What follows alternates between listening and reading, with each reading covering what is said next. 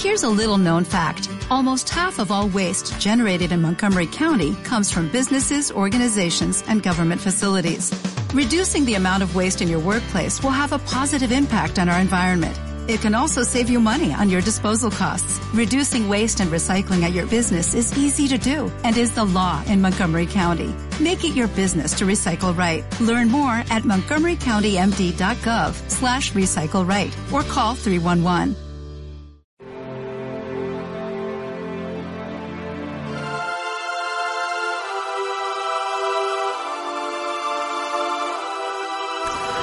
En aquel tiempo llamó Jesús de nuevo a la gente y les dijo, escuchad y entended todos, nada que entre de fuera puede hacer al hombre impuro.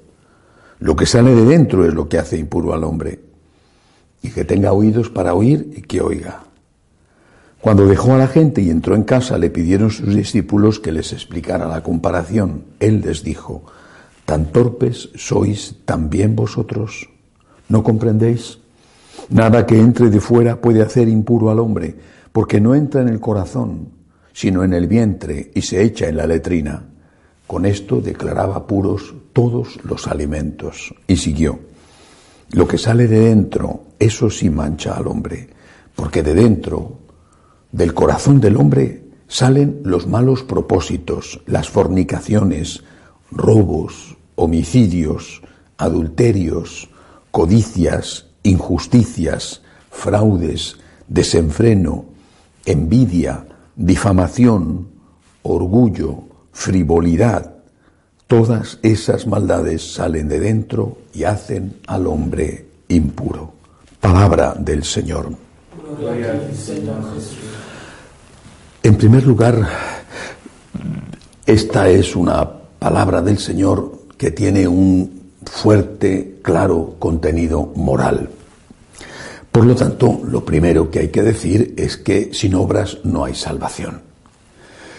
De lo contrario, el Señor no habría dicho esto.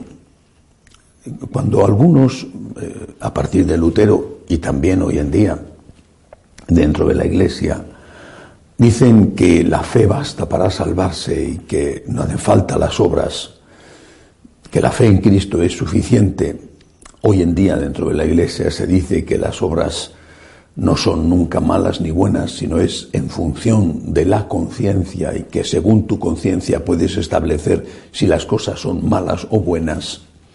Estamos yendo claramente los que malinterpretaron a San Pablo y los de ahora están yendo claramente en contra de la enseñanza de Jesús. Sin buenas obras no hay salvación. Eso no significa que las buenas obras sean las que nos salvan. La salvación nos viene de Jesucristo, pero esa salvación la aceptamos, demostramos que la aceptamos con la fe y con las buenas obras. Por supuesto, con la fe, en primer lugar, con la fe en la divinidad de Cristo, pero también con las buenas obras. Mm, si el esposo, por ejemplo, le dice a la esposa, o al revés, te quiero mucho, Incluso es posible que se lo diga sinceramente, te quiero mucho, pero luego la pega o la engaña o no le da el dinero que ha ganado para mantener a la familia, sino que se lo gasta en alcohol o se lo gasta con otras mujeres. Ese cariño es un cariño falso, no sirve para nada. Eh, es las obras las que certifican el cariño, las que demuestran la autenticidad y la sinceridad del amor. Si nosotros le decimos a Jesús que, le queremos y que, y que creemos en Él y después nuestras obras no tienen nada que ver o poco que ver con eso, ¿de qué sirve? Estas obras, por lo tanto, son el certificado de autenticidad de nuestra fe y es ellas, junto con nuestra fe, son las que nos permitirán el ingreso en el cielo. No tenemos que estar orgullosos de las buenas obras porque éstas son también fruto de la gracia de Dios, aunque necesitan nuestra colaboración. Y no tenemos que pensar que son nuestras buenas obras las que nos salvan, es la sangre redimida, la sangre redentora de Cristo, la sangre derramada del Señor, la que nos va a dar la salvación. Pero sin buenas obras, esa sangre derramada pasa sobre nosotros sin entrar dentro y sin salvarnos. Junto a esto creo que hay otra cosa importante en este fragmento que tipifica algunas de las normas morales ya presentes en el decálogo de Moisés y aquí más aclaradas. Me parece importante cuando dice Jesús que de dentro del corazón del hombre salen también los malos propósitos.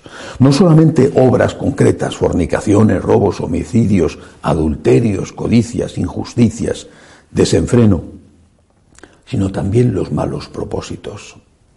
Es decir, los pensamientos.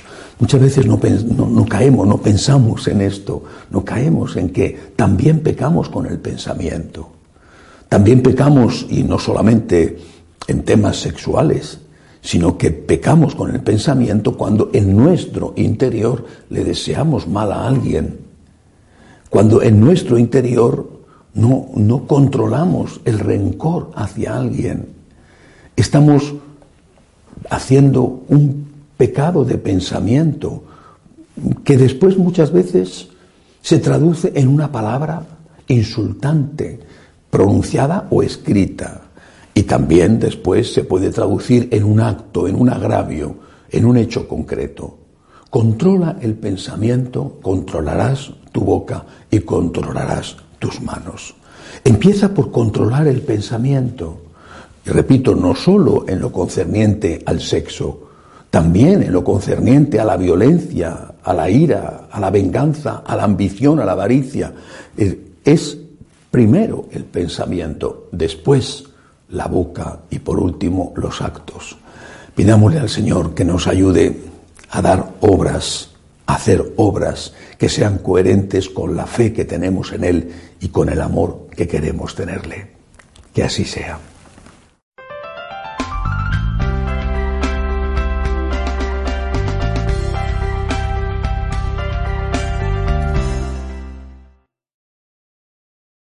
O'Reilly Auto Parts puede ayudarte a encontrar un taller mecánico cerca de ti. Para más información, llama a tu tienda O'Reilly Auto Parts o visita oreillyauto.com.